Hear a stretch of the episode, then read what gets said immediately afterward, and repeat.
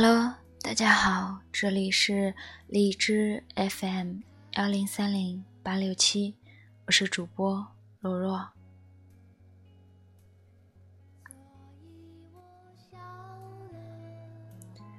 人一旦痴情起来，也真够死脑筋的。他早就被他毙了，并彻头彻尾的进入了蓝颜的行列。可是他还是痴心不甘。仍心心念念地惦记着他。我一看到他那张愁愁眉不展的脸，就想立马对他说：“何必呢？”他们是在网上认识的，四个多月以来，一直聊得很投机，并且觉得彼此都不错，没准真的能擦出火花来，便约好了见上一面。见面的地点是一条繁华的街道上的麦当劳。他提前到了一会儿，心里有点激动，有点紧张，坐在那不时地向门口张望。他来的比他预想的要准时，扎着利落的马尾，穿着白短袖和牛仔裤，整个人格外的清爽。进门就引起了他的注意，他们四目相对。仿佛立刻就知道自己要见的人，像是老朋友一样默契的笑着。他们去逛了书店，到了一家甜品店，聊了一会儿天，还瞧了很多有趣的小百货店。他看中了一本书和一个本子，他说想要买来送他，他坚决不肯，说干嘛见面就收别人的礼物，便自己付了钱。他们聊了各自的职业，惊讶地发现，两个人的单位离得特别的近，只隔着两条马路，家也都住得不算太远。同样在那个区域，他笑着说：“这就是缘分啊！”他就捂着嘴笑他，说他到底是有多么的词穷。中午，根据他的建议。他们去吃了一家虽然店面不起眼，但却很有特色的拉面馆。他又抢着付账，他拗不过他，装着鬼脸说：“那下次他请。”他的话不多，他就在快要冷场的时候讲一点点笑点奇特的笑话。虽然有的他没有理解，但是看他哈哈大笑的样子，他也忍不住的跟着他笑了。那天分手时。他让他到家给他发一条短信，他收到短信后，鬼使神差的回了一句：“你跟别的女孩不一样。”收到了他一个鬼脸的表情，然后他就向他展开了温柔的攻势，神秘兮兮的，非让正在单位上的上班的他下楼一趟，递给他一个精致的小袋子，里面装着他刚刚和同事逛进口食品时买的几样零食。守在他下班等车的公交站台，陪他坐车，送他回家。下雨的时候给他撑伞，有时还执意塞给他一盒刚烤出来他最爱吃的蛋挞。他感到不好意思，中午食堂的菜不合胃口时，就找他出来请他吃饭。他发现他也开始讲一些笑点很奇特的笑话，只是。他用的语气有些不合适，听起来觉得怪怪的，像是背出来的。周末时，他偶尔会约他出来看电影。有一次，正巧赶上没有什么值得好看的片子，可是来都来了，他不想扫兴，就说自己想看，选了一部恐怖片。他有点兴奋，说他其实很爱看恐怖片，又是。胆子太小，属于那种想看又不敢看的怂货。他给他出招，说看到恐怖的部分可以捂起眼睛，等演过去了，他会提醒他的。他就照办了。结果一场九十分钟的电影，大约有六十分钟他都没有敢看。有时光听着声音，他也觉得害怕，就低着头，紧紧地闭着眼，两手捂着耳朵。有一次，他没有掌握好闭眼的时机，被一个突如其来的恐怖画面吓得差点大叫，还抓了一下他放在旁边的手。看完后，他就不停地安慰他，问：“真的有那么可怕吗？”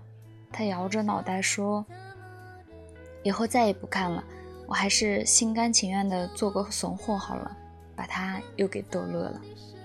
这样过了一个月，有一天晚上，他再也忍不住，凑足勇气给他发了一条很长的告白信，不怎么煽情，倒很实在，说想一直在他身边照顾他之类的，都是些心里话。过了半天没有回应，他隐约觉得大事不妙，便做好了被拒绝的心理准备。可是做了些心理准备，当真正看到对方那条措辞、逻辑严谨、同样很长的拒绝短信时，他心里还是被钝击了一般疼。而他拒绝他的主要理由是，经过这段长时间的相处，越来越觉得。你的性格跟我前男友的相似，我实在不想重蹈覆辙。他们做回了朋友，却恰巧赶上了他生了一场病。他好像有意疏远了他一段时间，说希望他不要再联系他。他治愈后再约他吃饭。一小半个月里，他过得浑浑噩噩的，经常叫朋友过来陪他喝酒，而我又喝不了多少。只好绞尽脑汁的胡乱开导一通，他听都没有听，就说我也不知道。他病好后果然主动约了他，可告白的话一旦说出口，两个人之间难免有些尴尬。虽然他们有时还是会一起吃饭，但气氛大不如前，见面的次数也越来越少，除了偶尔在网上寒暄几句。他有半年多没有再见面。后来，他原先租的房子到期了，他便跟父母借了一点儿钱，加上他这些年的积蓄，打算先买一个差不多的二手房住着。不知是天意如此，还是心之所倾，他挑来挑去，最后选中离他最近的那一套房子，就在相邻的小区。他爸妈为此事专程从外地赶过来。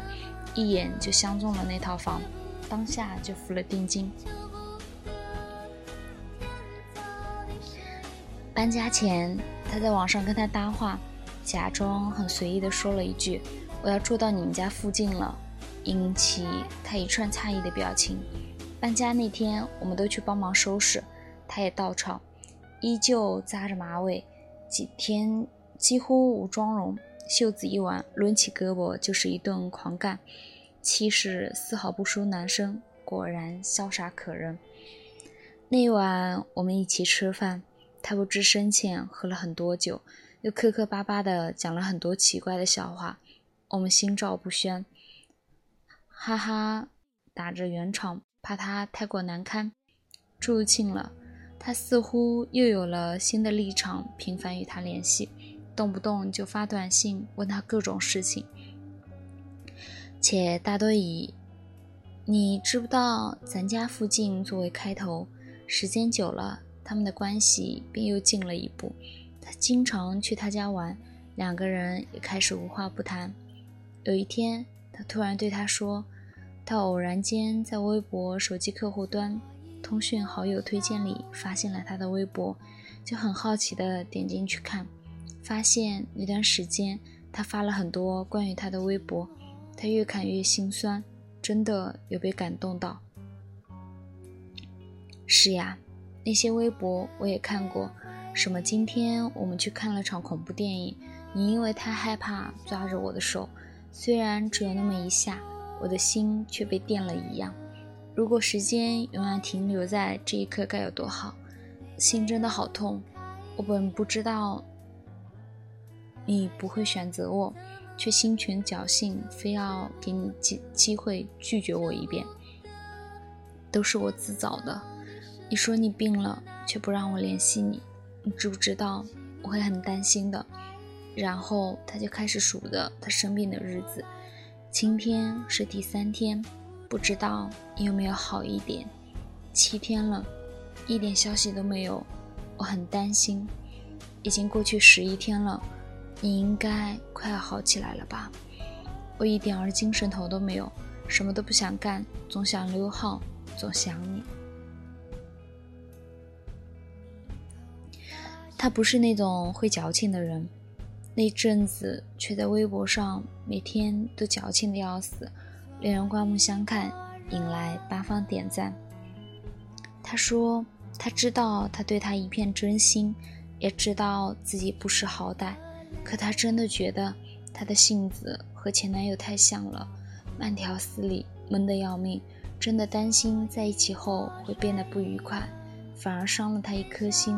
不如像现在这样当好朋友，不用顾虑太多的事情。”他被他说的有些泛泪，努力管理着自己的表情。好不容易才沉嗓子说一句：“嗯，我懂。”没过多久，他就把那段时间发的微博都删了。之前我都是靠回忆复述出来的，意思用词都差不多。可蓝颜哪有那么好当？更何况扮演自己心爱女人的蓝颜，第二年春天，他跟另一个男人谈恋爱了，他立刻膝盖中箭。体会了一把万箭穿心，却又不得强装笑脸，从他白腹一出，只要你幸福就好的表情。他的直觉告诉他，那个男人八成不靠谱，但又觉得不该给他泼冷水，以免被他猜到自己的小心思，便只能旁敲侧击地提醒了他一两句。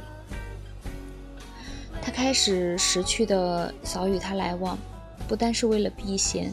似乎更是为了眼不见为净，让自己少难受一些。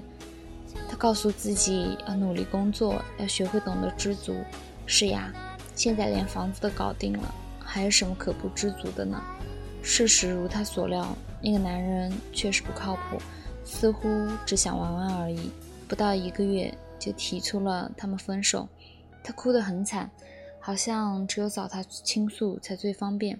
他手忙脚乱，不知如何安慰他，心里竟有一些高兴。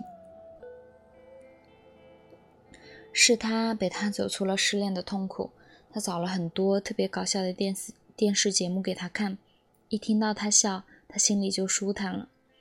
他陪他逛家里附近的夜市，陪他淘书。有天晚上赶上他加班，外面下起了瓢泼大雨。他做了他最爱吃的可乐鸡翅和炸土豆饼，在 QQ 上跟他估算好能下班的大概时间，带上伞打车去接他。那天雨一直下到了后半夜，他心里期待着他能不能不走，可他好像确实想给他一次机会，可能是出于感激，也许出于空虚，反正没让他睡沙发。可不知道他真的太爱他，还是他太老实，没有那个贼胆。他竟一夜没有碰他，两个人在床上相安无事睡了一宿。好吧，看来他真的只能止步于蓝颜了。有些情愫从生不灭，多少蓝颜壮志不已。他现在依然偷偷的爱他，在感到知足的同时。也时刻为再次中箭做好了心理准备。我不想再看到他灌酒，却也不想劝他早日放下，只是暗暗觉得，他苦苦努力了那么久都没有结果，可能在他眼里真的不合适。不妨看看自己身边是否也守着这么一个人，他不会笑你哭得太狼狈，也不会怪你爱得没出息。他从未许你一个天长地久，只是不想你再有和他分开的理由了。